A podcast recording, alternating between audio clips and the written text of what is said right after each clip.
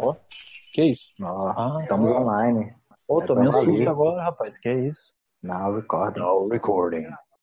It's game time, comrade. Ó, aí, assustou. Você assustou. tem que aprender a falar inglês igual o Craig aí, ó. Tem Aí, que falar igual o... eu tô falando inglês. Vamos lá?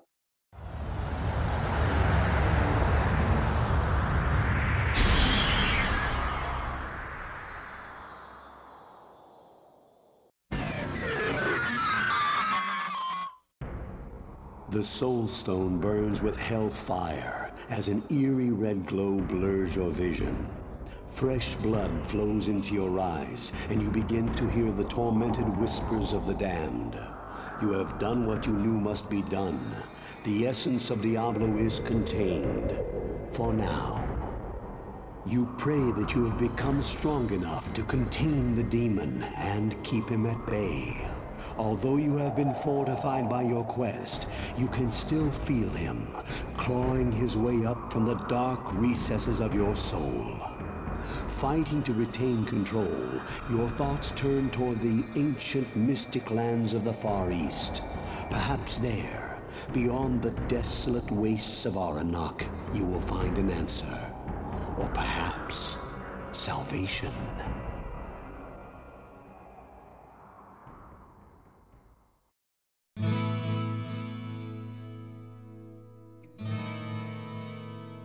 Olá, caros amigos. Estamos aqui para gravar esse podcast para vocês sobre a franquia Diablo. Estamos aqui com a equipe. Eu, Rafael, é o Pato, mais conhecido como Pato. Devem saber o porquê do meu apelido. O nosso mestre Thiago Rias. Estamos aí de volta aí, né? Agora com o podcast pra valer. Não se esqueça, Pato, o nome do nosso podcast, que agora já foi Agora o escolhido. podcast tem nome, né? Até que enfim. Jogatina Cast. Isso aí. E estamos com o mestre Scaf, Scaf Master. Boa noite, galera. Satisfação estar aqui com vocês. Estamos aqui com nossos convidados também, que eles fizeram parte dessa história sobre Diablo. É o Anderson Praz. E aí, galera? Anderson Praz, mais conhecido como Anderson Praz. Prazer fazer parte aí do podcast. Anderson Praz, prazer fazer parte. Prazer, é, É, Praz, prazer. É isso. aí. Tá tudo interligado, é uma maravilha. Estamos aqui também com o BTRH20. Cadê você, meu cara? Cortando, viado, eu não ouvi não. Ô, Rafael. Vamos lá, estamos aí com BTRH-MIN. Salve, galera. Bora lá. E aí, Juninho, só entrando aí no meio, esse BTRH minha aí tem, tem um significado, motivo desse codinome aí? Tem, na verdade, foi da época do Dota isso aí, cara. É. Foi Ponte vez Hell. Aí tinha o nick cada um depois. Ah, beleza, beleza. Depois nós vamos falar sobre Dota aí no próximo podcast, né? Não, Pato? Com certeza, Dota, como o nosso primeiro podcast, que na verdade não é o primeiro, é o 00. Temos histórias de Dota lá, então Dota é o que não vai faltar de assunto, né? Mas vamos lá, é o que interessa. Franquia Diablo começou em 96, porém eu não joguei em 96. Alguém aqui por acaso jogou Diablo 1 em 96? Creio eu que não, nem somos tão velhos assim. Somos sim, somos, dava pra ter jogado em 96, sinceramente. Em 96 eu tinha 12 anos, se não me engano, ainda morava em Diamantina, não tinha, eu jogava no máximo Super Nintendo. Pô, Thiago, você já é da época do, do Atari, cara. Você jogava Atari. Eu jogava, mas tinha Atari, tinha Super Nintendo em algumas casas de jogos, tinha gente que tinha até Super Nintendo, eu jogava. Temos um ancião entre nós, então. Vamos reverenciar o ancião, né? Mestre, né? O cara mestre. Mestre, é mestre, realmente. Não, mas aí, então, tem, é, não se esqueçam que o Scarf também é mestre, que tá no grupo aí. Ele, com certeza, é mais ancião. Quem dera pudesse jogar de A 96. 96, nada de idade. Não dava, não. No da 96. Eu toco aqui 5 anos, eu nem sabia que era computador, mano. Você tá de sacanagem comigo. Os caras ancião. casa é só os. Então, o, o Scarf, é, aqui, o, o, o Pato pessoal falando aí que eu é, é, falou que eu era o quê? Ancião? Era isso? É. E Isso, Anderson, você falou, né? Fui Eu não, o, o ancião, na verdade, provavelmente é o Scarf, porque ele é o mestre também, ele é mais ancião ainda. Não é não, Scarf? Você também é mestre de RPG, você é, é- é mais ancião que eu, então você que é o ancião da parada aí. 32 Quanto? aninhos. Tá bom, Thiago? 32. É um ancião jovem. Faço 32 É um agora. ancião jovem. O Thiago já tá com 40 anos nas costas, isso? Fica falando isso aí. Isso é verdade? Né? Não. É verdade. Tiago, eu sou ancião, colé, Para, cara. só. Só 32? Mentira. Eu vou fazer 32 ainda. Então acho que o mais velho é o Anderson. Ele tem cara de mais velho. Deixa eu ver aqui de novo. É o Anderson. Tem cara de mais A velho. barba. É a barba engana. Não, não é ser quase caçula. Deve ser quase caçula do time. É, Ah, caçula, nada. caçulo deve ser o Gui. Eu também acho.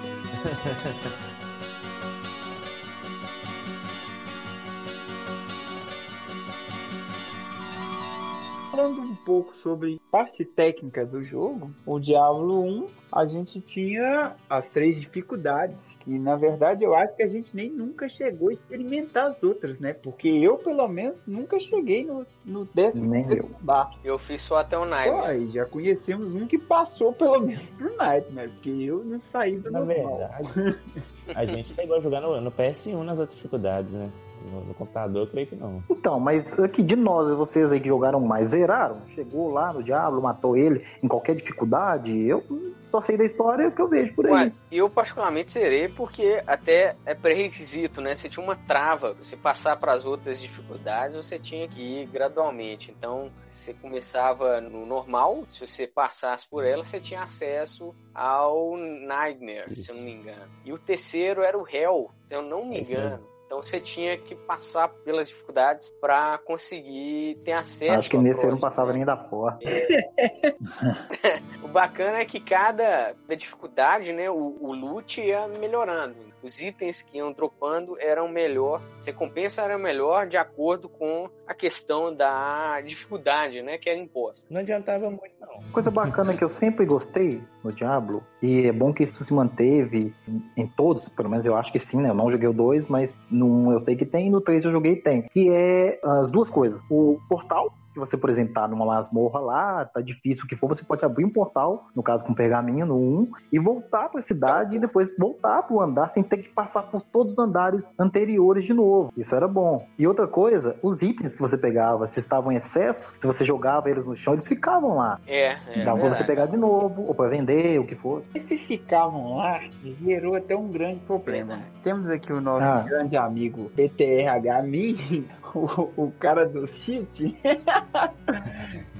e, e depois que Ah, que meu podia dropar itens no chão e eles ficavam lá, acabou o jogo. Dupe, né?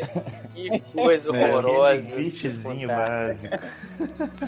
Mas então, Fazendo cheat, Diablo é né? um Meu jogo meio complicado para você conseguir progredir nele, até mesmo por, pela dificuldade do jogo. Não sei se vocês É. lembram, é, no Diablo, assim, eu acho que no computador, eu- nem eu nem Juninho progredimos muito não, mas depois que compramos a versão do PlayStation 1, era jogatina só no PlayStation. Mas eu tava lembrando aqui, a gente não salvava o jogo, porque o save do jogo, se eu não me engano, era 11 blocos e o memory card Play 1 Nossa! era 15 Dez. blocos. Era 10, pá. 10 blocos pra salvar o jogo e um pra Aí. salvar o personagem. Nossa, pesado. E o PlayStation. Só salvava o personagem. Um memory card de 15 blocos, né? Você ficar com quase nada. O memory card do PlayStation tinha 15 blocos e a gente não conseguia. Que, que outro jogo que a gente ia salvar? Não tinha jeito. Eu tinha um memory card dedicado. Pois, era Eu, eu comprei um dedicado pra ficar só pra na diabo. época se eu pudesse ter comprado. Tinha que ser, era isso. Ou então aqueles memory cards surgiram também, que eu nem sei se eram originais. Era um mais grosso que vinham com muito mais blocos, não sei se era o dobro, 30 espaços, o que sabe? Eu sei, eles davam uma comprimida no negócio, né? Não, não era Ah, oficial da imaginei, sua, não, cara. Mas tinha, quebrava o lugar. Era third party. Mas, mas funcionava, É, mas funcionava. Eu acho que foi até isso que contribuiu pra eu não ter pegado o jogo e zerado, porque a gente não tinha como salvar o progresso do jogo. Então, a gente Não, vocês estão de brincadeira comigo, que vocês começavam um jogo novo a cada vez que vocês iam Na jogar. todo- verdade, começava, só que o que, que acontece? isso, o- cara? como o personagem já tinha é, zerado, você salvava o personagem, já tinha desbloqueado a dificuldade. Era um bloco É, só, né? Você usava só o bloco Salvava ele. e começava do Entendi. zero. também. É, mas mesmo assim É, hein, eu acho que assim, tem que confessar que até hoje eu mesmo nunca zerei, já cheguei no Diablo, mas eu nunca zerei. Acho que até mesmo por conta disso. Como o jogo em si já é muito difícil e a gente não tinha como ficar salvando o progresso do jogo completo, eu até ia pegar o PSP para jogar de novo, mas deu uma confusão aqui, eu consegui pegar o PSP para conseguir zerar pelo menos para a gente poder falar aqui. Mas eu acho que isso contribuiu não só para mim, mas para muitas pessoas não terem zerado o próprio Diablo 1 pelo PS1, é lógico, por conta disso, por conta dessa limitação que ele trazia no memory card, porque 10 blocos era muito pesado, era bastante pesado. Eu queria perguntar para vocês, é claro que eu não sou entendedor disso, mas o Diablo, qual é o sistema dele? Ele é isométrico? Porque eu não sei em que, que estilo ele se encaixa de, de gráfico e tudo assim, desde o Play 1 que eu joguei, eu acho que sim, porque ele não é um jogo 3D, não é 2D. Boa, boa pergunta mesmo. É, é, pelo que eu vi, né, assim, tem algumas descrições dele que fala que quando você pega assim, ah, jogos de estilo geométrico, geralmente o Diablo tá na lista, e acho que sim, por causa do ângulo em que Fato, a tela, fato. que você vê a tela, você vê o mapa do jogo. Então o ângulo, ele define isso, como os sprites, o cenário ele é formado para dar a impressão de 3D, aí é chamado de isométrico. Eu acho que sim. É o nosso acho que- popular de cima. É, mas não tão de cima, é um pouco na diagonal, assim. Isso, Com isso. 45 graus. É. É o famoso 2D e meio. É. Então, gente, já que a gente tá falando aí sobre o Diablo 1, vamos falar sobre a, sobre a jogabilidade dele aí, né? Porque quando eu joguei na minha época, só tinham essas três classes básicas lá pra jogar. E não tinha escolha de gênero, né? De sexo. No caso, só tinha o guerreiro, a arqueira e o mago ou o feiticeiro pra jogar. Então, aí entra num quesito muito bom, porque era mago mesmo, porque era sorcery. E qual seria a tradução? Aí fica naquele, naquilo de tradução, né? Ah, sorcerer, sacerdote, o feiticeiro, mas realmente, porque lá na frente, nos outros diabos, a gente vai falar sobre as outras classes que tem, né? Não vem ao caso aqui. Era o Warrior? Qual que era a outra? É Rogue e Sorcerer. Porque a também não é arqueiro, é? Não é arqueira, mas que a gente tinha essa mania de traduzir pro que a gente sabe, igual, já que ela usava arco, né? Era uma arqueira, né? Então, Popularizou-se assim. é, porque querendo ou não, Warrior é guerreiro, não é? Isso, isso. Ou é, é Fake Knight, é cavaleiro. Então, é, podemos falar em, no, no original mesmo, Warrior, Rogue e Sorcerer. Aí eu vou deixar pra vocês falar. Então, que classe que vocês aí mais gostavam de jogar? Eu, como eu já disse, gostava de Sorcerer, né? Não, é porque, porque pra Thiago, o mago é implacável. Não, é isso. É isso aí, você- você sabe. O mago é implacável. Contemplem o mago. Não, mas pra quem gosta de RPG sabe que o mago é diferenciado, né? Exatamente. É um cara que a força dele, né, o poder dele, exige maior preparação. Ele mostra que é Isso. poderoso, não só com músculos e, e com, com status. Ele, Eu diria que exige mais conhecimento. exato, longo caminho. Então, assim, Tem que ter um domínio maior também, né? isso. Geralmente Isso. jogar de mago é mais complicado. Isso, Juninho, jogo. é verdade. É assim, eu não desculpa te interromper, mas até no Diablo mesmo, um, eu vi em, um fórum é, falando sobre isso, que na verdade é, é como se você escolhesse níveis de dificuldade. Se você jogar com, com Warrior, é um estilo de jogo mais fácil, enquanto que jogar com a Rogue, ele é intermediário, e já o Sorcerer já é um pouco mais é, complicado, é mais difícil, né? Creio eu que a Exatamente. Rogue seja o easy. Porque o arco de longe ajuda muito. Porque Diablo em si é um jogo muito difícil. O Warrior, como ele tem um meio de frente, eu acho que é um pouco mais complicado. Porque quando É, eu também muito mob, é sair correndo, fechando porta e tentando subir pro próximo nível. O negócio é sinistro. É, Ela tá com mais rápido, né, também. ataque. Também, eu, eu sei lá, eu acho que depende muito também de como que você upa, né, o personagem. Apesar de que como ela já tem destreza mais, então ela já, inicialmente, ela já joga batendo mais, mais rápido. Isso. Sim, sim. Eles têm atributos base iniciais de acordo com a classe que você pega mesmo, né? Não sei se vocês estão por dentro aí. Engraçado, eu hoje aqui fui assistir uma gameplay e tal, e tô vendo aqui, Diablo 1 HD. Fui lá pra conferir e realmente saiu um jogo aí. É lógico, é um mod. Parece que foi feito aqui, se eu não me engano, eu tava olhando. Era, acho que era mod HD. Era do Beelzebub, não sei, não lembro. Mas é, eu tava achando interessante. Ele é o Diablo 1 mesmo, criou mais três classes. O jogo tá lindo, lindo mesmo, tá realmente em HD. E quais classes que estão nele? Então, ele adicionou mais o Barbarian, o Necromancer e o Assassin.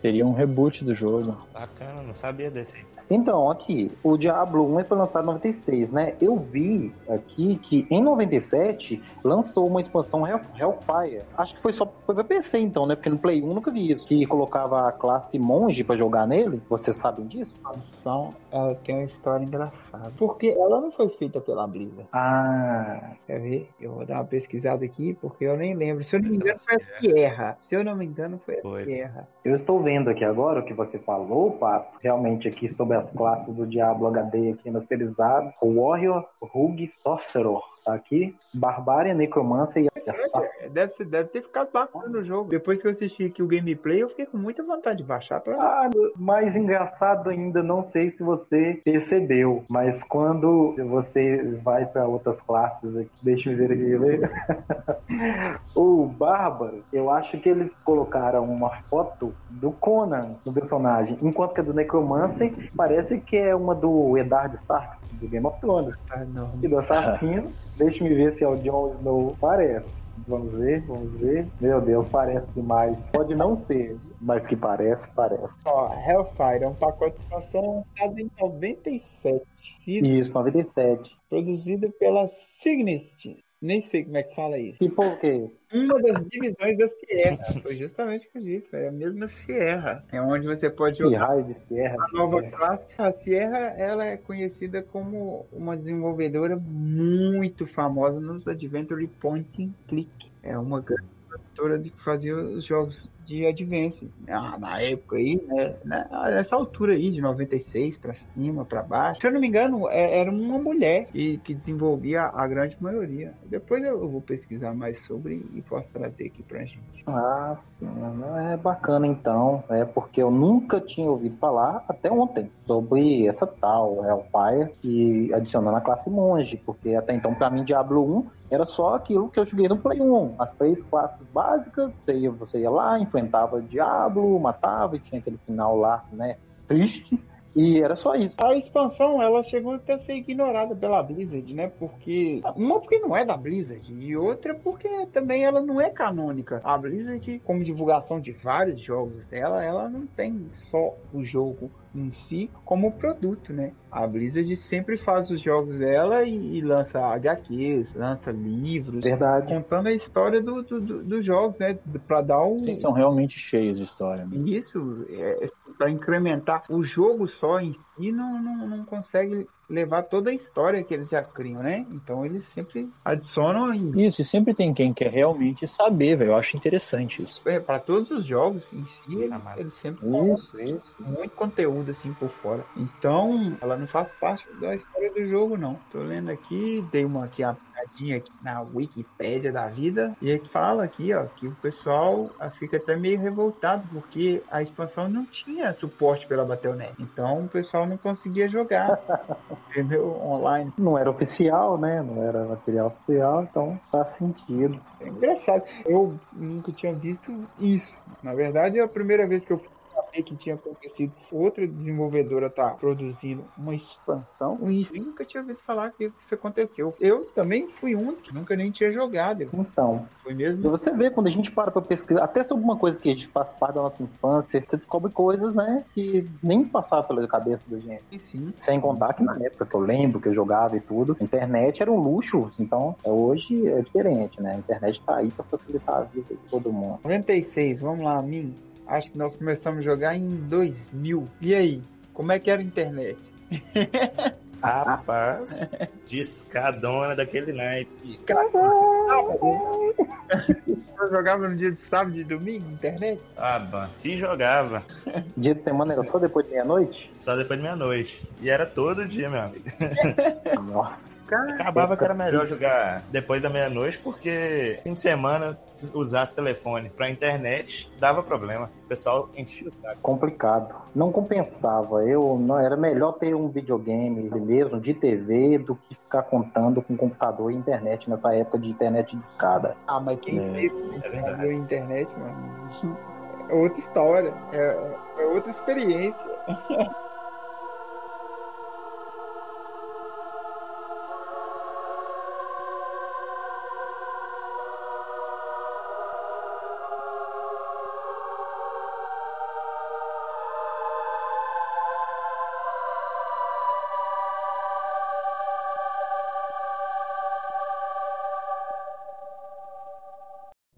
como é que foi a primeira experiência de vocês com o Diabo? Como foi Uma o primeiro pergunta. contato? Como é que foi? Quando que foi? Vocês Ah, eu lembram lembro, disso? mas eu deixo os meninos que começaram no Diablo 1, né? Como eu comecei depois, eu acho que vamos assim, pela ordem do, do Diablo. Cara, se eu não me engano, quando eu vi Diablo pela primeira vez, eu nem cheguei a jogar, pra falar a verdade. Foi na casa do Denis, que estudava comigo, e o Rafael, né, o Pato.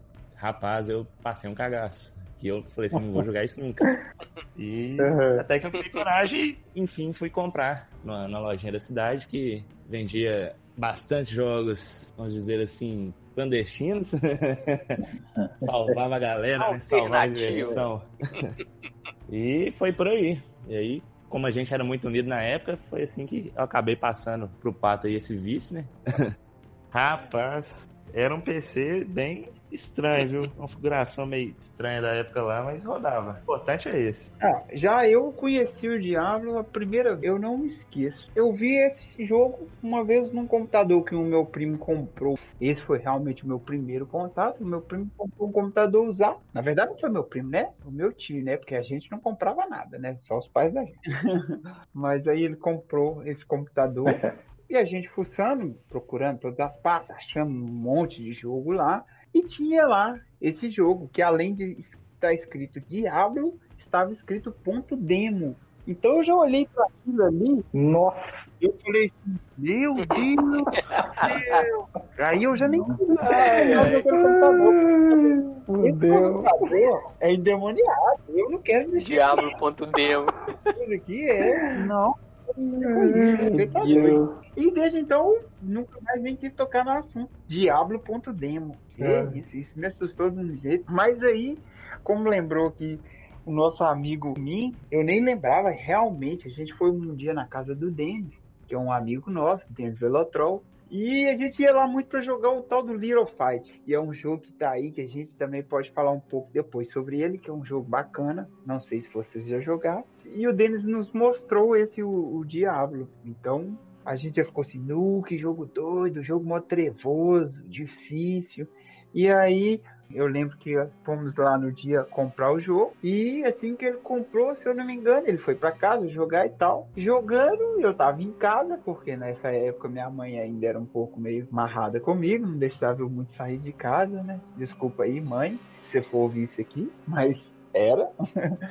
E aí, lembro de Juninho depois no outro dia, não sei se a gente encontrou na escola, como foi. Ele falou assim, velho, você tem que ir lá ver esse jogo. E aí, então, fui pra casa de Juninho, ele lá mexendo no PC dele. Eu nem sabia mexer no computador direito. E eu tô vendo esse cara jogando Diablo, velho. A gente jogava num cagaço. Que você não tem noção. Era mal, mal andar no mapa, assim. ó. O medo de sair clicando, porque assim, Diablo não é igual Warcraft, que você pode sair clicando feito um louco, clica pro lado, clica pro outro, clica pro lado, clica pro outro. Diablo, velho, você tem que escolher o clique certo. Porque se você for muito pra frente, já era. E aí dropa tudo e é só tristeza. É, aparece um. Hum. Você. Aí vê os monstros em vez de você enfrentar, que é seu papel, você sai correndo. Sai correndo. Inclusive, cara, a primeira vez que você Desse enfrenta o. Butcher é, é sensacional. Porque todo mundo corre, não tem um que fica. É Todo muito, mundo volta na hora. é muito top. É muito top. Eu lembro que eu gelei quando eu abri aquela porta pela Dá primeira vez. rotão de. bu, bu, bu. Você, opa, volta, volta, volta. Bicho, bicho, moleque. Puta merda, sai correndo. O bicho tá atrás de mim, o bicho tá atrás de mim. Caramba. Alguém me salva? Ah, não, eu tenho que salvar o povo daqui. Não, é aquela quantidade E vai atrás lado, mesmo. cara. É coisa sensacional que é cenário. Não, e bichos vez corriam que você atrás. vê, Você assusta demais. E, e o jogo com a iluminação precária. Cara, e é impactante, né, cara? Sim, pra época. Não, e era bastante realista. Era bonito os gráficos, assim, os baús, o- as moedinhas, o barulhinho da moeda.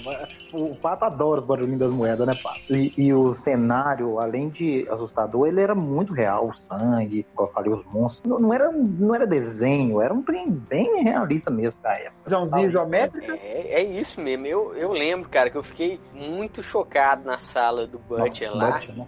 Corpo pendurado, né, cara? Tipo, sem a pele, tem nego empalado lá. Que isso, cara? É uma, é uma descida à insanidade mesmo. Aí, nessa né? época não tinha aquele é, selo de classificação etária para jogos e tudo mais, não, né? É, isso eu já não Não tinha, não. Eu, Eu acho não que não lembro. tinha nessa época. Eu Hoje em dia que tem não essas tinha, besteiraiadas. Se tinha, era to- totalmente ignorado na época. É, não, né? Anos Gente, 90, né, cara? não. não. A origem do jogo que eu comprei, né? Lugar que falsifica. Claro ia olhar isso.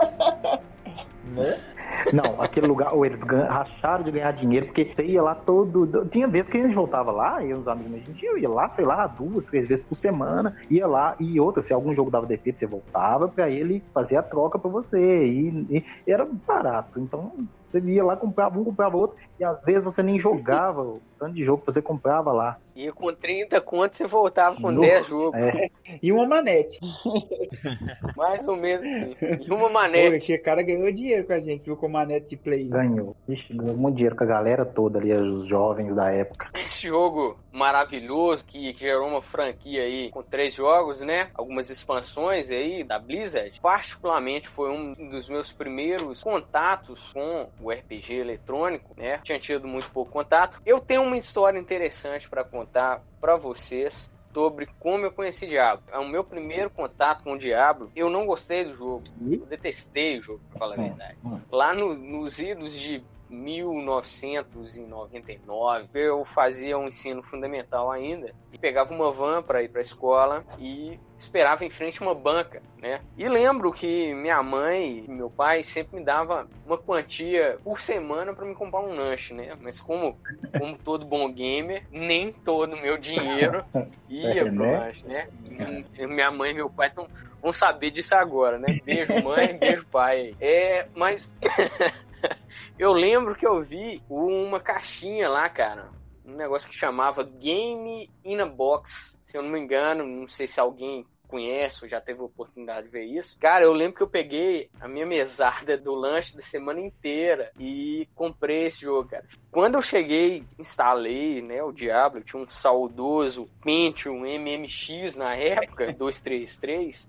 E cara, eu detestei o jogo, odiei, detestei de verdade. Lembro que eu fiquei com ele parado um pouco. Lógico, eu não era, não era versado ainda nas artes ocultas do- do- dos jogos épicos aí. Mas eu não gostei e eu lembro que eu fiz negócio com ele com um colega de sala meu. Troquei por um Twisted Metal X de Playstation. O quê? Esse era divertido. É, esse é bacana também, cara. Mas como, né, eu, eu não, não era muito ligado nisso ainda, principalmente jogo de computador, eu jogava mais estratégia e tal. Age of Empires. Mas você não gostou é, aí do, tipo do. Diablo por causa disso? Assim, você lembra por quê? Foi por causa do jogo como todo? Jogabilidade, gráfico? Cara, Diablo, ele foi um jogo que definiu um gênero, Uhum. né, cara? Tipo, sim. bem inovador. E eu lembro que na época, sei, eu, não- eu não me habituei com, com os comandos do jogo. Eu lembro que era point and click na época, né, e tal. E eu vim revisitar. É um passeio do primeiro, da primeira DG É. lá, né? Que eu não insisti muito.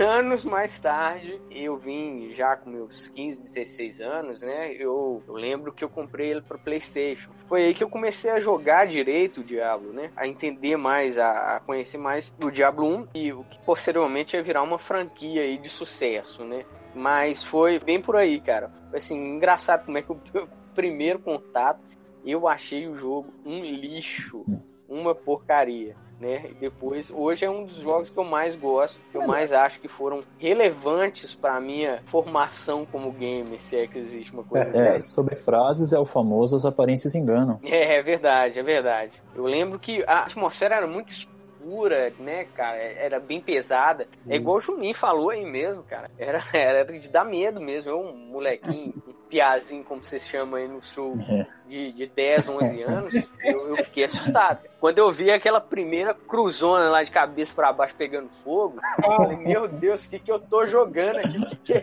isso?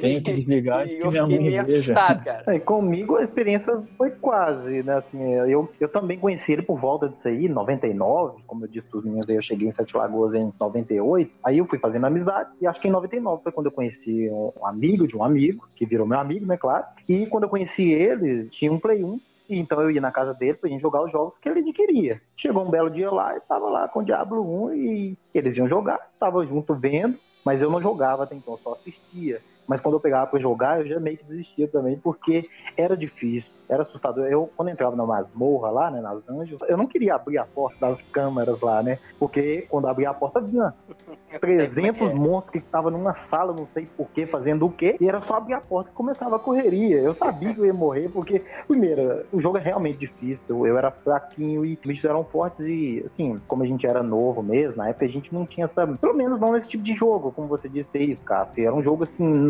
é novo na pra época mesmo, ele inovou algumas coisas, então a gente não estava acostumado com aquele tipo de jogabilidade. O que a gente jogava na época era Mario, Sonic, jogos de plataforma, jogos de luta. Então, um jogo Sim. de RPG mais elaborado, assim, exigia um pouco mais da gente. Então, eu não tinha essa pegada. Então, eu preferi ficar assistindo os meninos jogando, porque eu também ficava assustado com aquelas salas escuras, monstros horríveis aparecendo. Então, eu só preferia assistir. E desde então, nunca mais joguei o Diablo 1. Nunca zerei. Na nossa infância, né? Nossa, assim, não era infância, adolescência. É, a gente realmente a gente tinha outra cabeça. Então, qualquer coisa pra gente dava medo. Né? Pô, você jogar Diablo, jogava Diablo só no cagaço. Ah, mas e se eu te falar que até hoje, na cidade que eu tenho, ainda tem jogos que eu não jogo porque eu vou sentir medo. Porque eu entro no personagem, eu entro no papel. Mas é, eu vou citar acontece. um aqui já, não é assunto, Pô, só pra Dead citar Space. rapidamente. Dead Space. Eu não jogo Dead Space nem a pau. Não, Não, coloca Dead Space pra jogar. Não jogo. Não jogo. Dead Space você passa cagaço amor de mesmo. Deus, não jogo Dead Space. Eu sentia medo O negócio é assistindo tenso amigo meu demais. jogando, eu ficava tenso com ele lá naquele lugar. Não, não rola. Então eu prefiro jogar os jogos na luz mesmo, jogar o Mario Kart. Cara, mas é engraçado você mencionar isso, porque os meninos vão falar ainda do, do, do contato com eles, principalmente antes foi que só teve contato com três, né? Tipo, começou tendo contato com três. É, é uma coisa que me decepcionou, cara, entendeu? No 3. Hum. Porque você vê que o 1 e o 2 tem uma pegada bem sombria, bem Verdade. dark mesmo, né? E você chega no 3, tipo, é muito coloridinho, leite, é muito é. claro. Talvez não uma sei. ideia mais comercial, né? É, foi a, a leitura que eu fiz, né? Tipo, fizeram um jogo pra casual Isso. ali, né? Uhum. Perdeu-se muito daquela atmosfera que te deixava tenso que uma mesmo. coisa ter, né? Essa atmosfera Eu- já era pra manter mesmo, porque faz parte da história lá do mundo Tomou de lá de, do, do Diablo, não é? Verdade, não, com Então. certeza. Com certeza. É um primor a história de Diablo, né? Se você puder compartilhar com a gente um pouco da história aí, eu acho que vai enriquecer bastante aqui a nossa conversa.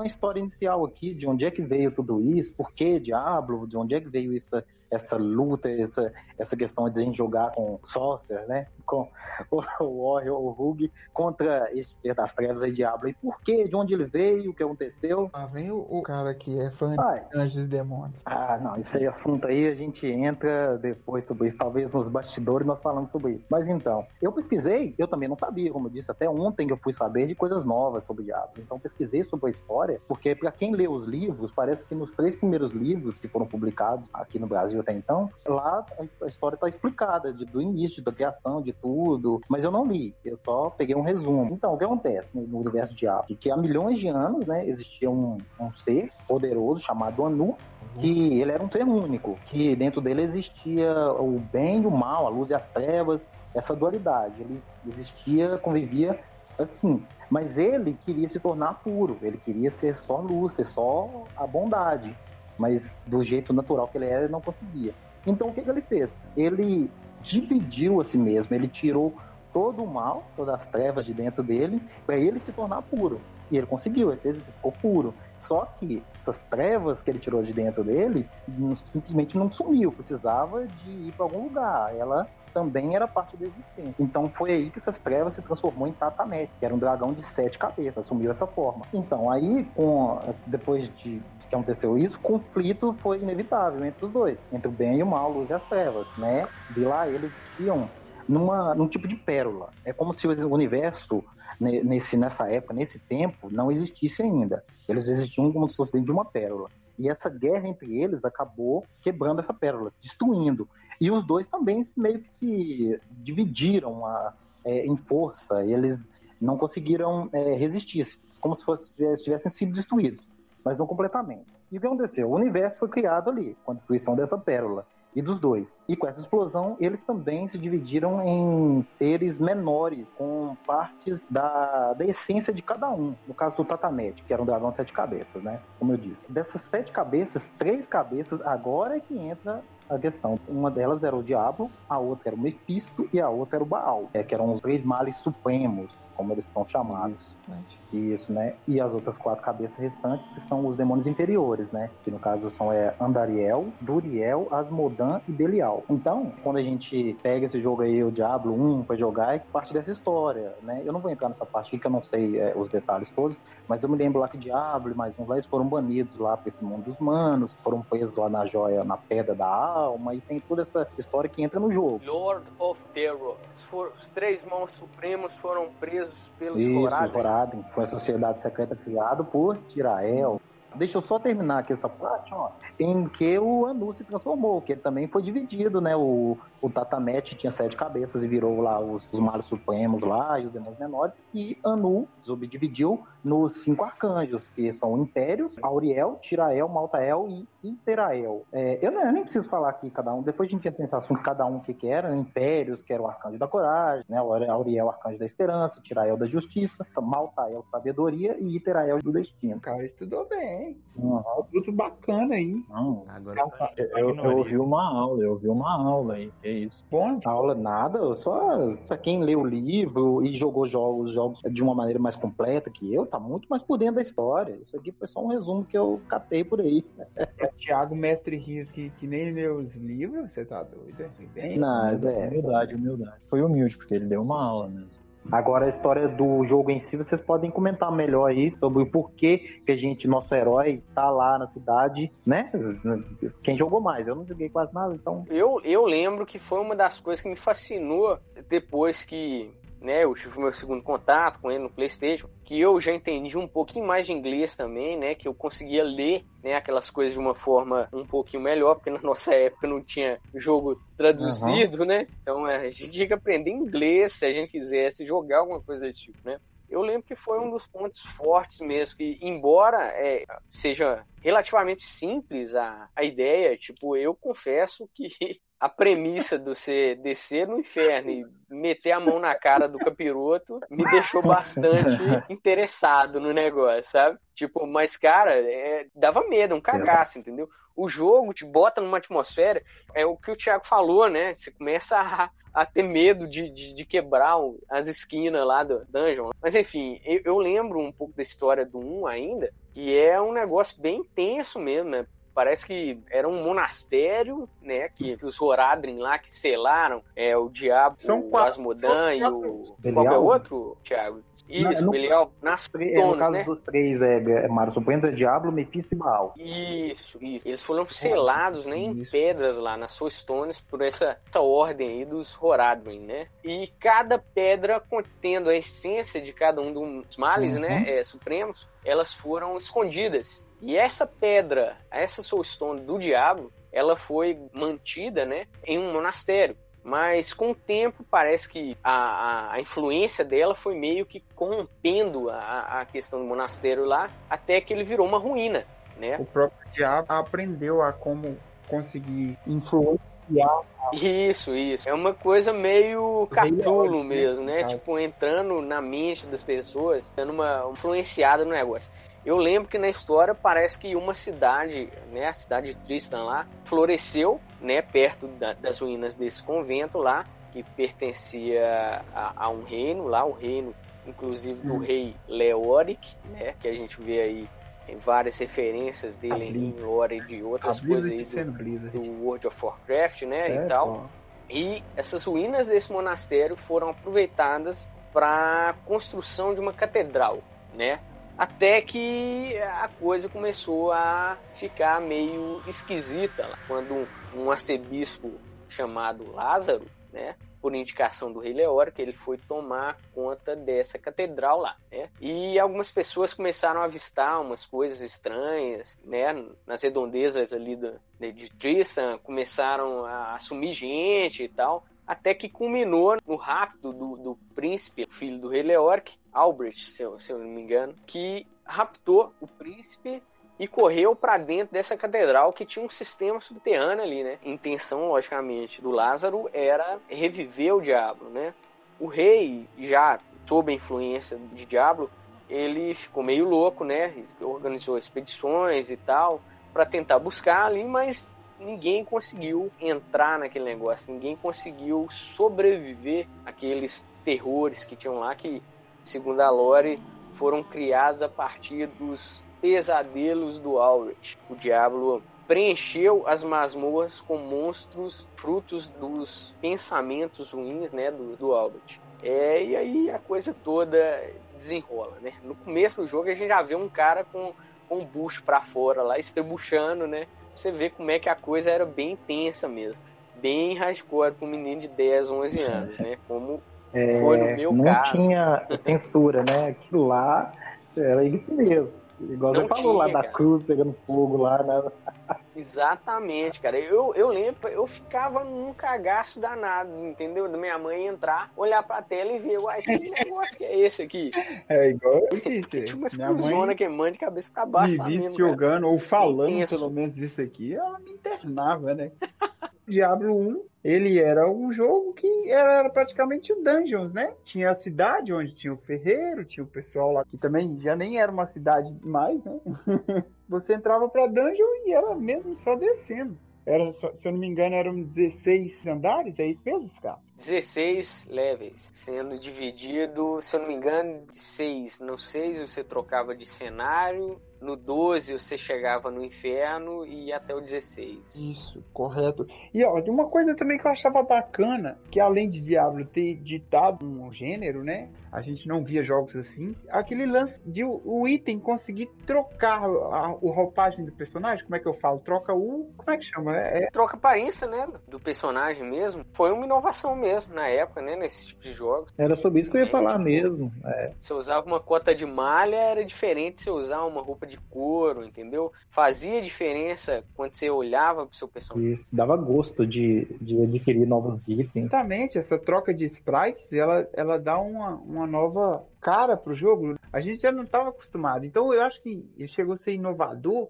a tantos, porque ele, ele trouxe várias ideias novas, né? Não se via isso com, com muita Sim. frequência. Sim, a, a, própria ideia de mapa randomizado também, se eu não me engano, surgiu no Diablo, cara hoje é largamente utilizada aí, tornava cada jogada que se dava meio que única, porque você não sabia onde é que as coisas estavam. Isso né? até, até me assustou aí, no, eu joguei o 3, né? Isso até me assustou a primeira vez que eu entrei no mapa, fiz as missões, aí voltei no mapa para pegar uma experiência, fazer ele de novo, e daí já era totalmente diferente, eu não entendi o que tinha acontecido, tava conectado ainda. Isso, já era outro mapa. As coisas já não estavam mais na mesma direção. É, o layout do mapa isso é bacana. Isso. É um, adiciona muito na gameplay. Adiciona muito tempo de jogo isso também, porque você tem que explorar a área toda vez que você entra nela. Sim, sim. É uma coisa que o Diablo levou do 1 até os outros, né? Então, é, eu queria relembrar o final, porque como eu não zerei nem nada, mas parece que o final é trágico, né? Com o herói que a gente vai lá, derrota o Diablo, mas pra... Não vamos, não vamos dar spoiler mesmo aqui? Não, mas é aquela jogo, questão. Acho que o jogo 96 não é spoiler mais, né? Isso, exatamente. Já tem quando é 96, 23 é anos? Tá doido, tá velho demais. 96. Então, dá. 96. Pra falar a verdade, eu achei o final do Diablo 1 Genial, é diferente, né? Legal e inesperado, né? Foi uma coisa que me surpreendeu bastante, viu? E sem contar que foi um gancho pra continuação da história, né?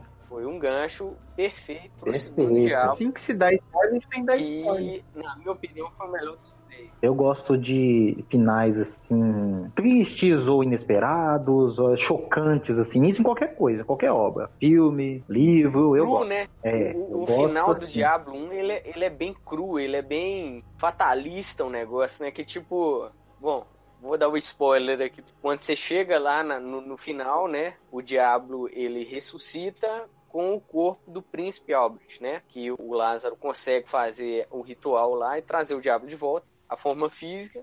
depois que você consegue matar o diabo, ele destransforma, né? E o corpo do príncipe cai no chão lá, junto com a Soul Stone, que sai, que estava cravada na testa dele, né? Se o personagem ele tem uma decisão difícil a fazer, largar aquela pedra lá e vai começar tudo de novo, ou então pegar a pedra, né? E Até então a, a pedra é tentar conter a essência do diabo nele mesmo. Como ele é um, um aventureiro poderoso já, né, e tal, ele decide fazer o segundo e crava a, a pedra na testa, né, contendo a essência do diabo, né. É pensando que tinha poder, força pra dominar, É. né? Pra...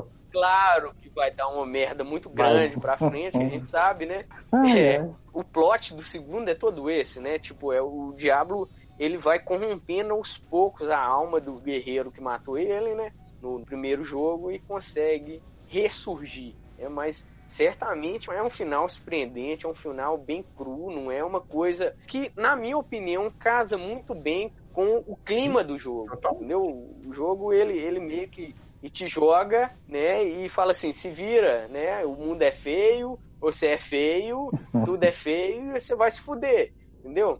É mais ou menos isso que funciona. Então, pra mim, foi um final excelente. Não podia ter final melhor que esse, não, cara. É sim, acho que do 1 já deu, né? É, eu acho que a gente pode firmar um veredito aqui. Eu recomendo 5 polegadas de 5 para Diablo 1, viu? polegares que vai ser a nossa medição. Pode ser. De polegares? Joinha. Polegares? Olha, eu não sei que nota É, eu O. Diablo 1 vale 5 polegadas, 10 polegadas. Ah, Cara, é até difícil de falar, porque o Diablo 2 só, sei lá, eu não consigo nem falar, sabe? Foi uma evolução, é uma evolução muito perfeita.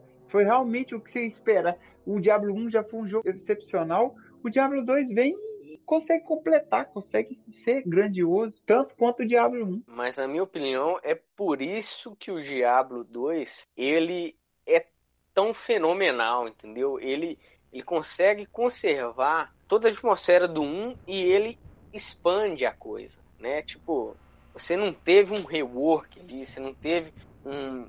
Você, mudou muito pouco o aspecto, inclusive gráfico, da, da, da questão do Isso. jogo.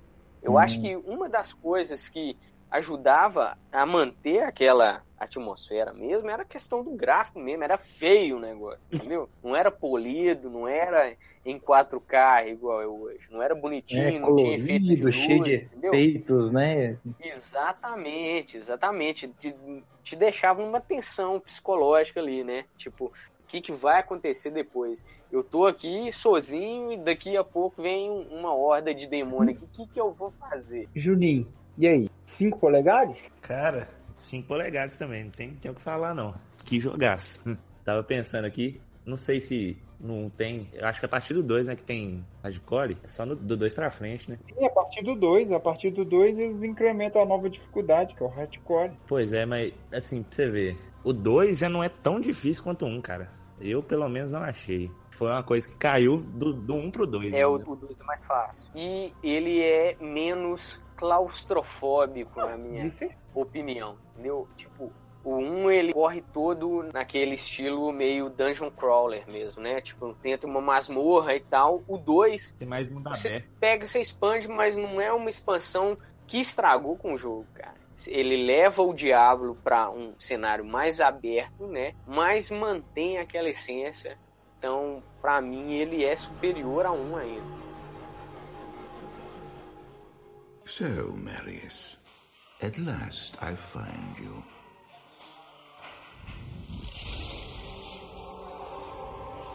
Tyrael, yes. Yes, now, now I recognize you. I should have known you'd travel in the skies. They're, they're always watching. I've been searching for you for a long time, Marius. I was rather beginning to think you didn't want to be found. Oh, forgive me, Tyrael, please. It, it wasn't my fault. Not your fault. Tell me, Marius, how was it not your fault?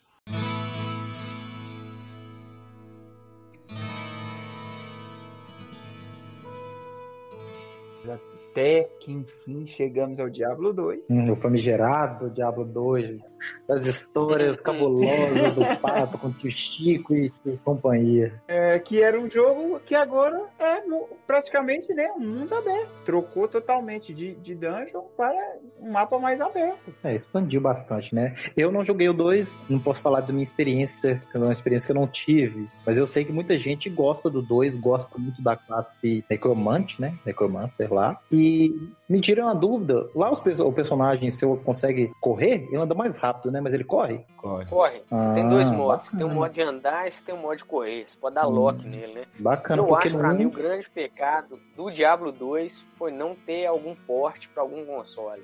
É verdade. Tinha que Hum. ter tido um porte pra um PlayStation 2, cara. Tipo, Verdade. ia ser uma adição e tanto pra biblioteca dele, né? Então ele foi só pra PC? Só pra PC, Não exclusivo. sabia. Nossa, se o 1 teve pra Play 1, gente, o 2 é pra Play 2. Eu queria muito, muito, muito mesmo ter jogado o Diablo 2 com mais propriedade, mas a minha limitação era porque ainda na época eu não tinha um computador. Mas eu tinha o jogo, fiz questão de comprar o jogo original pela paixão que tive. Tanto que a minha Aí. história com o jogo já, já temos um, um castzinho aí falando sobre ela, né? Foi lá com nosso amigo Tio Chico. Cara, eu lembro que a gente, eu comprei para instalar no PC do Paçoca. A gente ia para casa do Paçoca para jogar, porque era um vício. Mas quem pode falar com mais propriedades aí do Diablo 2, eu tenho certeza que ou é o Scar ou é o Juninho. E Juninho sim, é esse ali, ele até me ensinou um novo esquema que antes do Diablo 1 a gente não tinha muita uma árvore, né? Tinha upgrade. A gente elevava os níveis, mas era bem diferente, né? Era mesmo você clicando ali e colocando os atributos que você precisava. E já no Diablo 2 é, é uma árvore, né? Uma ramificação bem maior. Sim, sim, eles mudaram esse sistema todo, né, cara? Antes era bem mais simplificado. No 1 você aprendia magias, por exemplo, com, com Sorcerer, era lendo livro. No 2 já mudaram isso aí. No 2 já foi totalmente diferente. Não só com Sorcery, né? No, no, no Diablo 1, você bastava é, dropar os books. Uhum. No Diablo 1, na verdade, você tinha três classes, né? Base, Uhum. que era o Sorcerer, o Rogue e o Warrior, né? Cada um com uma especialidade. Mas, em tese, você poderia é, transformar qualquer um em qualquer coisa, né? A única Verdade. trava que tinha, que eu lembro, no jogo, era a questão de, de um cap no atributo principal. Exato. Por exemplo, o mago só chegava a 45 de força, o guerreiro chegava a 150, se eu não Era lembro, se eu me lembro bem, era isso, né? É, entendeu? Mas assim, te limitava, mas não te impedia de, de, de ter as outras coisas. Meu personagem, por exemplo, era um Battle Mage, né? Eu, eu Versace. quem não lembra aí da King famigerada Kingsmal of Slain, Malvada. malvadíssimo, malvadíssimo. Cara, eu batia na cara dos Warriors do- do- da galera aí com essa E com esse malho aí? Na cara, in the face, cara, entendeu? In the face. O negócio era tenso desse jeito. Agora no 2, né, você já teve a implementação de árvore de skill. Você tinha então o bárbaro, o necromante, né? Você tinha a amazona, você tinha o Assassino, druida Druida e o ass era, assassino. era tinha. assassino. assassino. Paladino. Paladino. Paladino Tinha eu acho que paladino. tinha também. Até o Paladino É. do Smite, né? Uma build. Isso, a- a- o martelinho do poder lá, né? Eu lembro de- desse negócio também. É, você já tinha skill específica, né? Pra cada classe, o que adicionava no gameplay, porque você tinha que ter uma estratégia diferente pra cada um, né? Eu acho aqui que, o, na verdade, o Paladino ele foi adicionado com a expansão Era Lord of eu ia- Destruction. Isso, isso. Ou foi uma Era outra o que eu ia falar Foi, agora. foi. Foram dois. Foi sim. Era o Paladino, É o Paladino. e o Ah, Druida. isso aí. Ah, Vieram na, na aí, ó. expansão, né? Lord of Destruction. Junto com o novo grande mal. O novo não, né? O outro grande male, né? Que era o, o Baal. O Diablo 2 ele incrementou muitas coisas, né, velho? Muitas coisas novas, mecânicas novas, essa árvore de skills. Pra quem queria mesmo jogar e se dedicava, era cada classe praticamente tinha três modos de jogo, né? E nesses modos de jogo ainda vários tipos de skills diferentes. Isso. Abriu muita possibilidade dentro O de sistema de runa, classe, né? velho? Antes não tinha como, era meio que o caminho só ali, se seguia, é isso aí. Até o final. Era bem limitado. Sim, tinha um sistema de runa também interessante, né? Que você colocava nas armaduras lá e tal, né? Um sistema de joias também que conferia resistência ou vários efeitos e arma na armadura, dependendo do que você colocasse, modificava, né? Então adicionou muito em termos de estratégia, né? Para um jogo de, de RPG de ação que é o Diablo, né? Da minha opinião, foi uma coisa impressionante que eles conseguiram fazer. Pegar o Diablo 1 e dar uma expandida legal nele, sem perder a essência. Contrário, só acrescentando, né? Isso. Eu lembro que eu tinha um druida menino, nervosíssimo. eu já fui do povão. Eu, necromante forever. Não, não. Isso é pelão. Ah, eu adorava ver ele ressuscitar, é. né, os, os mobs do jogo e jogar com os mobs, cara. Ah, devia ser bacana, uma mecânica bem diferente e, sem contar que quem você invocava lá, isso estava, era suporte para você também, ah, né? Era, era pelão porque ele bacana. jogava com uma tropa né? Era não sei quantas caveiras, não sei quantos mobs ressuscitados. Era pra bater de frente de igual para igual com o Era Diabo, bacana mesmo. De bonde. Chegava com sua horda contra a horda dele. Será que foi por causa desse exagero aí que eles eliminaram do 3? Não colocaram Necromancer de cara no 3? Verdade. Mas acabou que agora tem. Agora já tem. Alguns. Pra mim não tem. Você jogou de que, Juninho? Cara, de que que eu não joguei que você tem que perguntar. Oh, tá vendo? Que a resposta é nada, viva todos. eu tinha charge demais. Mas o bom é isso, jogar, testar novas classes, Sim. não ficar surpreendendo só uma, jogar com novos, ver novos poderes e, e, se divertir com todas ali. Esse Exatamente. que é o bacana, eu gosto disso. E, e, o bacana também do Diablo 2 é que ele trouxe o modo online, né, velho? Que no 1 não tinha. E no 2 foi aí que deslanchou mesmo. Online era muito bacana. Mas... Na época do 2, então, a internet, no geral, já era melhor, era melhor. né? Já tinha banda larga já. Pra, pra gente? O 2 foi lançado em 2000. 2000. Né? É, o 2 então, foi em 2000. A gente já tinha uma popularização da internet aí um pouquinho vigente, né? É, sim, eu particularmente não tive como jogar online porque eu não tinha o original. Então eu jogava só offline mesmo, mas experiência bacana, tanto quanto jogar online. Então, Você chegou a zerar, né, Juninho? O 2? O 2, acho Não, o 2 cheguei a zerar, claro.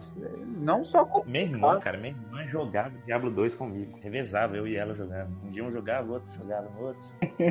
e ela tinha um chá dela. E ela era um vi. Tinha uma Amazona boladíssima. Era a Amazona, se eu não me engano, jogava com, com venenos. Era isso mesmo, né? Sim, a lança perfurante e deixava aquele rastro de veneno, meu filho, deitava todo mundo. eu lembro uma vez, isso já era 2012 já, eu lembro até o ano, que eu tentei fazer um servidor pra gente no Hamash, vocês lembram disso? É verdade. E mas não consegui, cara, fiquei uns dois meses quebrando a cabeça. Galera. Como é que a gente ia jogar Diablo? né, em LAN pelo Hamash, não consegui fazer isso, cara. Triste. Eu lembro que a única vez que a gente jogou Diablo junto, Diablo 2 junto, foi um dia que a gente fez aquelas madrugames lá que todo mundo levava PC e ligava em, em rede, né, e tal, e ficava a noite inteira jogando lá. Eu lembro que foi a única vez que a gente conseguiu jogar em grupo. Eu conheci a, a, a sorcerer de Fael, chata demais com aquelas magias de gelo. Não, não só diabo, Meu Deus né? do céu. E o druida era só velocidade, né? Então era difícil. Ó, e só um adendo aqui, ó, pra quem estiver ouvindo nesse podcast aí que não ouviu, não sabe sobre a história de Diablo 2, a história do Pato e do Tio Chico, é só ouvir o episódio 00, que é a apresentação desse podcast, vocês vão rir pra caramba. É verdade, né? Como eu conheci o Tio Chico lá, foi mesmo a história do Diablo 2. No, no dia, se eu não me engano, ele estava lá no Baal, que era o porta da expansão. Só que não vamos falar muito, porque senão é muito spoiler.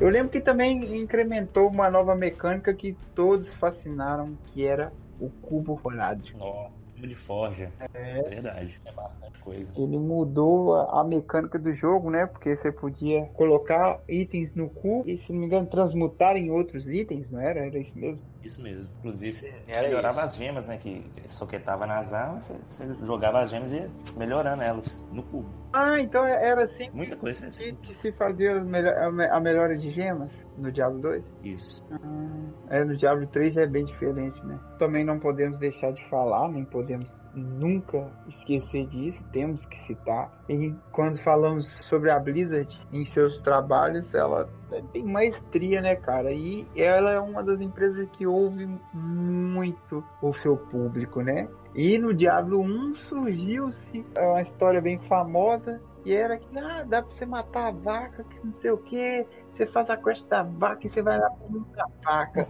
E aí a vaca que não sei o que. Só que nunca teve isso no Diablo 1. Então era mesmo um mito. O A mítico famosa é o história level, né? do, do level da vaca, né? Do nível da vaca. É, esse aí virou Gente, e isso é interessante, lenda. olha, porque eu nunca soube disso Diablo. e eu estou lá bem jogando Diablo 3. E aí, naquelas frases que aparecem entre um load e outro, aparece lá, não existe o nível da vaca. Aí eu, mas que raio de informação que é essa? O que, que eu tô querendo saber se vaca tem nível ou não? Eu sei que vaca não tem nível, vaca é, é um animal, né? mas eu nunca entendi o porquê que tem essa informação lá. O que, que eu tô querendo saber? Eu, eu pensei assim, só se tem algum segredo aí, será que tem algum segredo aí com vacas? Eu falei, ah, vou tentar descobrir, né? Mas nunca soube de nada disso até descobrir essa história aí do nível da vaca. Que A chateado. Blizzard fez uma fanservice, né? Ela incrementou no, no Diablo 2 o tal da- do nível da vaca.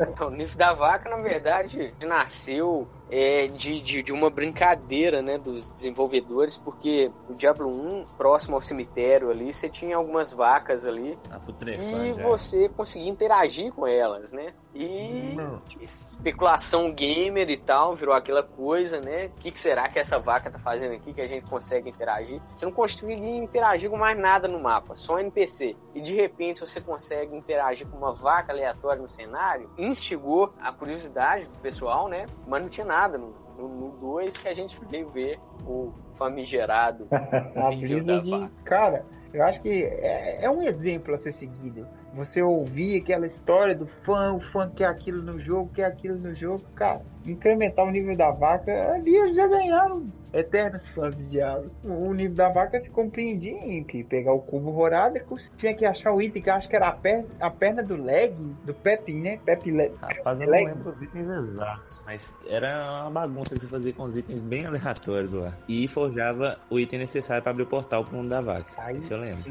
surge o tal nível da vaca. O que, que era o nível da vaca, minha? Eu lembro que eu já fui na sua casa e você abriu o nível da vaca pra eu ver. É, o nível da vaca tinha só vaca guerreira, cara. Era, era a vaca Era literalmente bicho, não era? das vacas. Todo mob era, era vaca. E, se eu não me engano, tinha uma era vaca rei. forte, cara. Era desproporcional com os outros, os outros mobs do, do mapa normal. Isso, e o boss era a vaca rainha lá, né? Vaca rei. Mas era bruto. Nossa. É a vaca, vaca rainha não, aí teria que ser doido. vaca rei. É, vaca rei.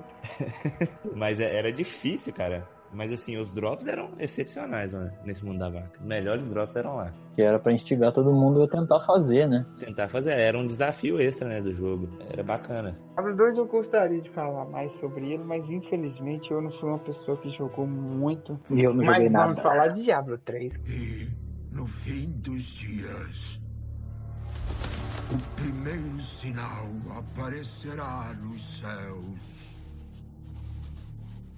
A justiça cairá ao mundo dos homens. Os exércitos de luz e sombra batalharão nos campos da eternidade.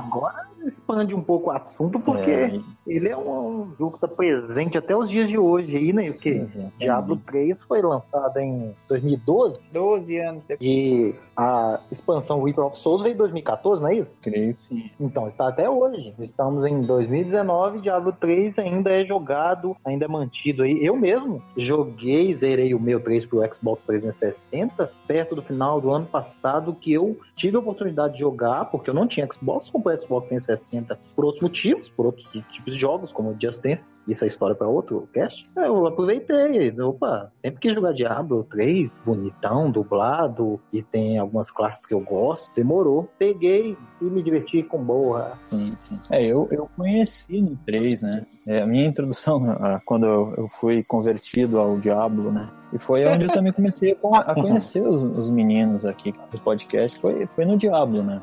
Eu conheci o Rafael, eu comecei a jogar o Diablo, o 3, eu peguei emprestado de um amigo, eu tava sem jogos pro PS3, eu tinha comprado desbloqueado, aquela mania de poder colocar vários jogos e tal, né? Brasileiro, jeito brasileiro, pirataria, né? Eu resolvi bloquear ele pra poder jogar online, né? Que eu descobri que se tivesse bloqueado podia jogar online, pô, pra mim jogar online seria muito mais legal. Aí ele me emprestou. Era o único jogo que ele tinha, que ele disse que já tinha jogado, não tinha gostado muito, me emprestou. Aí esse empréstimo durou quase um ano, né? Porque eu comecei a jogar o jogo e, apaixonei. E foi aí que eu conheci o Rafael também, que não conhecia RPG, né? Não, não era muito estilo de jogo que eu tinha jogado, até. Vinha do PS2, mais jogo de pancadaria. Aí eu comecei com o Bárbaro, né? O Bárbaro, o cara grandão, fortão, deve, deve ser melhor pro jogo. E tava penando para desenvolver no jogo, pela dificuldade de não conhecer muitos elementos de RPG, né? O cara tem mais dificuldade para interpretar as coisas. E foi aí, no, eu tava no- nos desertos, procurando artigos do Zoltulkel, que é do, da do segundo episódio do Diablo 3. E eu já tinha conhecido o Rafael, eu tinha jogado aleatório, mas não tinha, só tinha adicionado como amigo, mas não conversado nem nada. E esse aí que eu lembro dele, porque eu tava lá sofrendo pra matar os monstros e apareceu que um player entrou pra jogar junto comigo e isso deixa um pouco mais difícil. E aí eu comecei a tomar dano e eu ia morrer. Aí eu saí correndo, correndo e aquele bando de mob atrás de mim. E do nada surge uma chuva de flechas no céu. Eu não lembro o nome exatamente do golpe agora e, e mata todo mundo. Chuva de flecha salvador. E né? mata, aquilo ali mata todo mundo. Eu fiquei apaixonado. Não, mas não foi impressionante, foi apaixonado pelo personagem. Não, o que, que é isso? Aí surgiu o Rafael, a gente foi avançando, avançando. Acho que a gente terminou o capítulo, todo o capítulo 2 assim. Eu, nossa, né, fui carregado, né? Fui ruxado, como se diz. O cara matava todo mundo. O cara tava níveis muito assim, mas eu não entendia. Tanto que acabou ali aquele dia, acabou e tal, ele saiu, parou de jogar. Eu fui lá, e criei o meu caçador de demônios, que, é, que eu vi que era o cara que usava as flechas pra ter esse poder. Aí que, que eu fui introduzido ao mundo de Diablo 3 que estou até hoje, mas era o Diablo normal ainda, a primeira edição. Eu acho que era. Eu comecei não bem no lançamento, em 2012, eu comecei a jogar em 2013, ele, um pouquinho depois, eu ainda não tinha o Reaper of Souls. O Reaper of Souls eu conheci bem, bem depois. E foi assim, conheci Rafael, e aí a gente começou a trocar umas mensagens no PlayStation 3 mesmo, aquela sisteminha de mensagem meio travadinho que tinha lá, e a gente foi desenvolvendo. Amizade. É, Tá aí até cara, hoje. é, foi desenvolvendo amizade e, e Diablos, é, de Diablos. Todas as versões que tá aí até hoje. Um jogo, pra mim, no caso, nunca tinha jogado nada do gênero, é. A início a impressão é que você não vai gostar do jogo. Justamente porque a jogabilidade é, é um pouco diferente, ela é única, né? Ela é do Diablo. Então você fica com aquela impressão de que o jogo é. Hum, não sei, será? Vai desenvolver. Mas quando você começa a evoluir, ver novos monstros, desenvolver novas habilidades. é, e aquilo que você falou do, do equipamento, né? O, o Bárbaro, ele começa só com uma tanga, né? Aí você vai equipando umas tiras de pano no, no corpo. E depois ele tá com uma armadura toda bonita e tal. É, deixa o jogo bacana. Aquilo ali te dá uma imersão enorme, né, dentro do jogo. Exatamente. Você quer equipar a armadura mais bonita, mais forte. E daí você começa a entender para que, serve cada habilidade, né? Por exemplo, para melhorar ah, os atributos força e tal, vitalidade, essas coisas do que o personagem é, necessita mais, né? E as habilidades também. Ele é bacana o 3, mas ele perdeu aquela atmosfera mais Sombrio, sombria, é, né? É, como, é Eles mais até- comercial, é, né? Perdeu. Mas a Isso, ele não de- teve, apesar de de- evoluir muito o personagem. É um jogo que você sempre continua jogando em Uhum. busca de um equipamento melhor tal. Isso te, é uma coisa Isso. muito boa. É, mas ali, assim, Ele até tenta, no, no primeiro capítulo mesmo, você tá em Tristan, É, e tudo que acontece ali no primeiro ato, isso. É, a nova Tristan e tal, no primeiro ato ali, realmente, ele tenta até trazer aquela, aquela sensação sombria do mal iminente ali, de tudo, a presença dos males supremos e tudo, mas assim, não te passa aquele terror, aquela preocupação que o um É e que eles focaram em colocar muitos biomas também, né? Porque tem a parte do deserto, aí tem a parte de neve e tal. Sim. E lá tem muito, agora tem muito mais NPCs pra você interagir, Sim, sim. tem muito diálogo, Agora, né? questão de NPC foi, foi bem implementada, né? Tem NPC a, a dar de roda aí, né? E o melhor de tudo, traduzido pra nossa língua, pessoal, né? Isso, Não isso. só legendas, como a dublagem. Até fazer, tem um mercador lá em Nova Tristan, que fica na parte baixa, lá do lado do, do cara que personaliza os diamantes, que é a voz do dublador do seu Madruga, né? Quando eu ouvi aquele cara falando, eu fiquei É, sério, não sabia. Eu ouvi ele falando igualzinho o seu Madruga, e ele é meio malandro assim também, conseguia uns produtos aí de maneira, né, não vem ao caso, ele dá uma enrolada em como ele conseguiu os produtos, é Posso sensacional. até te vender meus produtos, mas não sai espalhando por aí. Olha, eu fico feliz em vender pra você, mas prometa que não vai contar pra ninguém onde você conseguiu esses itens. Isso, isso, É. exatamente. É espetacular, a voz do seu Madruga ali, cara. Eu sempre gostei de Chaves ali. Quando eu olhei, ouvi aquele áudio, eu, não, não. E também a. Não, e a voz, a própria dublagem do Tirael é conhecida também, eu só não me lembro Não, de mas quem a que é da, a agora. da bruxa. É Mag da bruxa? Não. A Magda. Não, não, a, a bruxa que acaba Magda? dando spoiler aí mata o. o ah, meu Deus do céu. O, o- o tio da Leia. Mata o Ken. Mata o Não, tá- não é a Magda mesmo que, que é mata Magda. ele, né, a Adriana? Magda, É Magda, é. A voz dela é a da mãe do, do Charlie, do Chuan Halfman. É a mesma voz. Então, e eles tratam na série ela como uma bruxa e ficou ali uma bruxa. Eu achei muito, muito cômico essas dublagens, assim. Ficou muito. encaixou muito os personagens que escolheram. O trabalho de dublagem do Diablo 3 é excepcional. É a Adria, mãe da Leia, né? Exatamente. A Adria, pra quem não sabe, a Adria estava desde o primeiro Diablo aí. Sim, livros tem, Vale a pena, sim, vale nos mencionar. livros tem a história dela mais bem especificada. Eu lembro que Não, mas eu. Eu lembro falar, que o pai. Juninho comprou o livro do Diablo 3, não sei se leu, mas eu comprei. Não cheguei a ler. Foi. Eu já pedi ele o livro emprestado, eu lembro que eu demorei mais de um ano para ler, mas eu li. Não sou uma pessoa que gosta muito de ler, mas o, o livro do Diablo eu fiz questão de ler. Do Diablo 3, né? E nele se encontra bem a história um pouco mais detalhada sobre a Adria. É bem bacana de se ler. Eu acho que eu recomendo para todos. Quem gosta desse tipo de jogo e quem gosta do Diablo, tem que ler os livros, cara. Eu, eu tenho um amigo que tem, mas eu nunca li também, não tive Não, oportunidade. compensa, É, você não gosta de ler, mas o meu você vai ler, pá. Com certeza.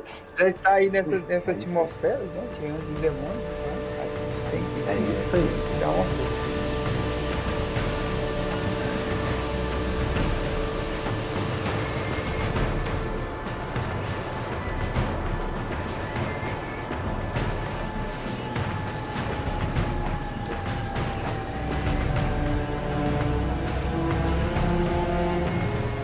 começou a jogar o 3, pelo menos eu e o Rafael, não sei se o Juninho também começou logo no, no início, né, no primeiro. Na verdade, foi Quem ele. começou logo o Thiago também. Isso. Aí tinha, era cinco classes, né? Era o monge, o bárbaro, o arcanista, o feiticeiro e o caçador de demônios, né? Depois na Reaper of Souls surgiu o cruzado e agora a expanso do necromante, né? Tem pro PS4. Tão esperado e pedido, né, Necromante. É, mas só pra quem tem PlayStation One ou PC que vai poder jogar com o Necromante. Eu que tenho o Xbox 360 já ultrapassado. Essa expansão não chega pra esse PlayStation console. One, É uma, é uma fusão. É uma Xbox fusão. One. Seria o melhor. PlayStation, Xbox One. Nossa, falei PlayStation One, Não, não, mas- Xbox One e PC. E ah, eu que comecei, eu que demorei um pouquinho pra comprar ele no PS4 e lembrava muito da, da gameplay do, do PlayStation 3 e tal, do Reaper of Souls. Esse Necromante, ele realmente é um personagem acima da, da média dos outros, né? Ele é muito poderoso. é o personagem apelão. É, apela- é o famoso apelão. O primeiro Diablo, né? A edição normal eram quatro capítulos, né? Você terminava lá, finalizava o Diablo, acabava a história do jogo, você recomeçava. E daí na Reaper of Souls veio um capítulo inteiro adicional, com a, a mulher a, a que muda as transmog das armas, ficou mais completo e mais complexo. Cara, é bacana, né, aquela transmog, porque às vezes você tinha um item que era muito bom, Porém, você não gostava da aparência do item. Isso, E aí, isso, você ia lá e mudava a transmão. E até aperfeiçoava, né? Você sorteava ali uma habilidade que, ela, que a arma podia mudar, melhorar. juntava os itens lá e conseguia mudar o. o- E no PS4 veio o cubo de canai, né? E, o- e as novas gemas também. Então, foi um jogo que foi crescendo Como mesmo. não poderia faltar, né? Cubo famoso, só que aqui em vez de ser o cubo horário, é o cubo de canais. Agora é mais pra frente. Acho que na época que você jogou, né, Juninho? Não tinha, já, não tinha o cubo de canais, não tinha? Tinha não, cheguei a pegar não. Se eu não me engano, o cubo de canais saiu agora junto com a Ascensão. Isso, você encontra lá no episódio, no capítulo 3, num mapa novo também que veio. Lembrando que sempre, nossa, cara, expansões de Diablo, elas realmente acrescentam muito. É, é um mato novo, é mapa novo. É um pacote personagem completo, né? novo, Capítulos, história. personagens, itens, mapa, tudo, né? E como é bom explorar cada classe nova, né? Testando as habilidades. A classe que eu joguei e zerei, vocês já sabem qual bom. foi, né? Arcanista, será? É Arcanista, gente, é Ah, arcanista. Arcanista, lógico, é o arcanista destruidor. Aí eu comecei a upar um monge, porque tem um estilo de jogo diferente. Eu tô gostando, mas eu ainda não tive tempo de continuar upando ele, não. Mas eu, eu gostei, da, eu gosto, é bacana. Primeira vez que jogamos, eu fui caçador de demônio, Juninho foi. Nossa, ataca rápido demais. O pessoal até fica falando que ele tá com a metralhadora, aquela, aquele, aquela besta dele. Tá doido. Isso, metralhadora de flecha. Ele era uma, uma besta meio Você usava aquela habilidade do R2, era uma Ah, rajada de doido. flecha absurda, né? Depois você evoluía essa habilidade, ela ficava com fogo, né? Aí, meu Deus do céu, não tinha mais nada pra ninguém. Eu sou incendiário, eu adorava ver tudo pegando fogo. Além da- das magias, né, tinha as runas, né? Isso. Ah, e aí foi outra, outra batalha aprender a usar as runas também, né? O cara recém-chegado no RPG, já era difícil evoluir os personagens, aí depois equipar runas e montar o set completo de um personagem. Como é que entendia isso para fazer, ah, para saber as habilidades todas que aquilo ali aumentava? Essa é a missão de vida de quem joga o É, Diablo é 3. né? complicado. E o modo online? Isso. E eu não tinha experiência anterior, né? Eu nunca Ah, joguei. é, o modo online. E depois teve o modo aventura. Eu acho que no. Eu não lembro quando surgiu esse modo aventura, que é você poder rodar por qualquer ato. Sim. Você tinha que fazer as caçadas, né? Acho que é caçadas. É, que pra ganhar os itens. É muito, muito bom. Eu não lembro se já saiu junto com o. Sim, dá, dá uma rejogabilidade nova pro jogo. Isso, Porque exatamente. você vai ali e segue o modo história e zera. Então, assim, pra quem jogou a versão básica, que é até o Diablo, matou o Diablo, não zerou, acabou, teoricamente. E aí, assim, pra adicionar mais jogo, somente com a expansão que veio, Reap of Souls, por exemplo. Mas não, você pode jogar ela, vai até Maltael na expansão do Reap of Souls, mata, mas você continua jogando, se quiser, os modos Sim. diferentes que tem. E ainda tem o modo online pra quem tem acesso, né? E eu nunca joguei o modo online. E você entra ali, o Tirael fala, você já venceu o mal, o mal supremo, alguma coisa, mas ainda há muitos desafios, Isso, etc. Te motiva a acreditar, porque o mundo ainda, o mal ainda tá no mundo, né? Você tem que ainda continuar limpando ele. Assim, se você for olhar bem, eu acho que esse Diablo 3 é um jogo, assim, pra quase a vida toda. Eu acho que não tem um, assim, uma maneira de você alcançar o, o, o máximo dele e parar. Eu acho que sempre tem alguma coisa pra você correr atrás, pra adquirir. Sempre Pra- dropa um É, eu acho que tem sempre uma novidade. E se você cansar de uma classe, ou chegar ao limite dela, E como- tem as outras. E Sim, como tem eles têm agora muitas, também. muitas dificuldades, Hum. né? Acima, o suplício vai nem ser exatamente 13. Pra você conseguir jogar, você tem que combinar muito bem o equipamento com as habilidades do seu personagem, com runas e tudo. Então é muito tempo de jogo pra poder jogar Porque a partir de qual dessas. nível aí de dificuldade, desculpa, Juninho, tem. É, a partir de qual nível de dificuldade que o seu personagem é, morre definitivamente se você. Se morrer lá na aventura? Não é nível de dificuldade, na verdade é o modo hardcore. Ah, modo hardcore. Você escolhe o É hardcore. Ah, esse modo hardcore é de dar arrepios, viu? Olha. já vem dentro. Esse- eu e o Rafael te- teve uma história parecida no, no modo hardcore, que é perder personagem perto do nível 70, né? Eu perdi um no 68, cara. Perdi um personagem nível 68. Em busca do troféuzinho, aquele clássico, né? O cara quer platinar o jogo, aí tem que alcançar o nível máximo com o personagem hardcore. Eu consegui perder um no nível 68, quase desanimei do jogo. É o preço do desafio. Acontece. É o preço do desafio. Tem um sistema de temporada agora também. né? Isso, eles É, agora. eu joguei isso, eu joguei uma temporada. Tem Joguei a itens temporada, gostei bastante. mas E a temporada é, é anti-hacker, né? Essa é a vantagem. Você mantém alguns itens únicos e sempre vai reciclando, vai mudando a temporada, então não cai na mesmice. Não, e não tem como entrar com item, nada. Você tem que criar o personagem do, do nada e não tem como dropar item, não tem como hackear, entendeu? Esses itens Exatamente. bugados, famosos itens bugados que estragam muito o Diablo pra muita gente, não tem na temporada, então ajuda muito o jogo. O jogo cresce na- nessas temporadas e você fica com os itens, né? Os itens você ganha na temporada, você pode passar pro jogo normal. Você passa pro Char Standard né, depois que acaba. Exatamente. É bacana. E a temporada te dá uns desafios diferentes também, é muito bom. Até um pouco frustrante, porque eu achei que o personagem continuava, quando entrava a nova temporada, você podia continuar com o personagem, mas não, você tem que reiniciar o jogo de novo. É um novo personagem, tudo zerado, não fica as habilidades, o nível de excelência, no caso, né, não fica, nada. Mas enfim, o Diablo é um jogo justamente pra quem quer, quer explorar um jogo de verdade por muito tempo, é o jogo perfeito. Outra, que eu acho que é o melhor do Diablo, pra mim, né? Logicamente, na minha opinião, o Diablo conseguiu trazer uma coisa que os jogos hoje em dia tem- estão perdendo, né? Que é o multiplayer, tanto local, multiplayer local até quatro pessoas. Isso, é, é igual no Xbox. É, Eu gostava de reunir na casa dos amigos meus lá pra juntando, jogando nós quatro pessoas e jogarmos cada um com seu personagem, a sua cara, porque nós Sim. somos muito assim, nós viemos de uma raiz de RPG, né? RPGística, então cada um gosta de ter um personagem marcante com a sua cara. Então é legal a gente escolher entre essas classes e fazer um personagem com os itens, a aparência.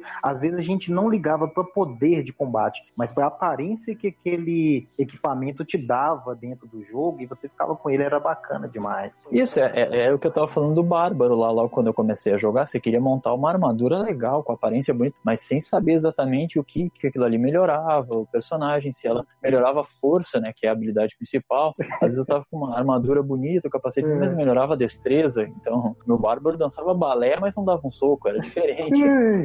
Isso, É. Falta de conhecimento de RPG. esquecemos de falar aqui, mas eu acho muito importante, que vem lá desde o Diablo 1, né? É a classificação dos itens. Tem o item branco, o item azul e o item dourado, né? No, no Diablo 1. No Diablo 2, eles já passam a incrementar os itens de 7. E é, é os itens verdes, né? É. E tem Que é o verdinho.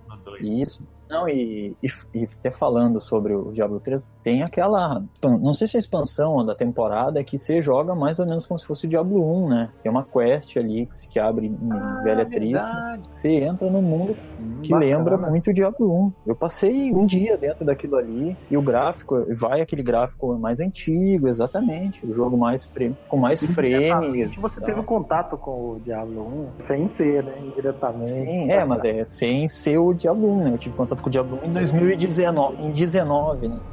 Um pouquinho atrasado. Na só. verdade, aquilo foi uma, uma comemoração de aniversário que eles fizeram.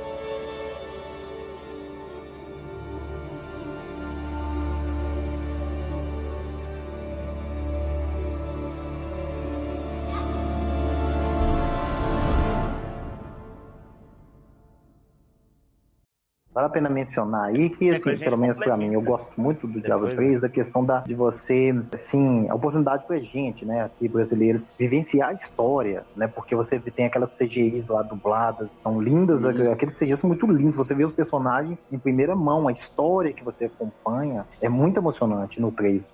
É, porque no 1 e no 2, É, se você souber ler inglês e, e focar na história lá, você vai acompanhar a história. Mas no 3 você não, não escapa. Pra progredir, você vai junto com a história. É muito bom. Exatamente. E agora eu lembrei o nome do tio da Leia, é o Deckard King. Ah, pô. Deca de game. Deca. esquecido. Então. Tinha esquecido. Isso, tanto é, são muitos personagens, né? difícil. E muitos personagens eles são importantes, até os, os inimigos, Uhum. NPCs, Uhum. são, são importantes na história. Faltou os polegares pro Diablo 2 ou e então pro Diablo pode 3 usar, também, né? É, não sei, bolegares pra franquia, acho que não, tem que ser por separados mesmo, né? Por cada um. É, costuma muita gente quando evolui a franquia É acaba verdade. estragando algum jogo na série, né? Então é isso, caros ouvintes. Queria aqui agradecer aos nossos amigos aqui, né? É, queria agradecer aqui a, a presença do nosso amigo, o Juninho. Agradecer aí por ter nos dado aí várias experiências, né? Vários assuntos, várias informações sobre o diabo. Ele que, que apresentou o Diablo pra Rafael, que começou a disseminar a palavra do Diablo pelo mundo, né? No bom sentido. Eu que agradeço pela oportunidade, meu amigo. Com certeza vai estar aí nas próximas, em algumas outras aí, outros podcasts que a gente vai fazer. Ah, com toda certeza, é só chamar que a gente Muito obrigado, comparece. Juninho. Quero agradecer também o Anderson, né? Por ter participado aí. O Anderson que nós conversamos no Diablo Uma 3. honra, uma honra. Que é isso. Um prazer participar. Eu que agradeço, porque esse pessoal tá aí sempre nos acompanhando, né? Sempre na jogatina conosco. Um abração pra todos aí. Um prazer, com certeza. Eu que agradeço, gente. Obrigadão. Até o próximo. Tchau.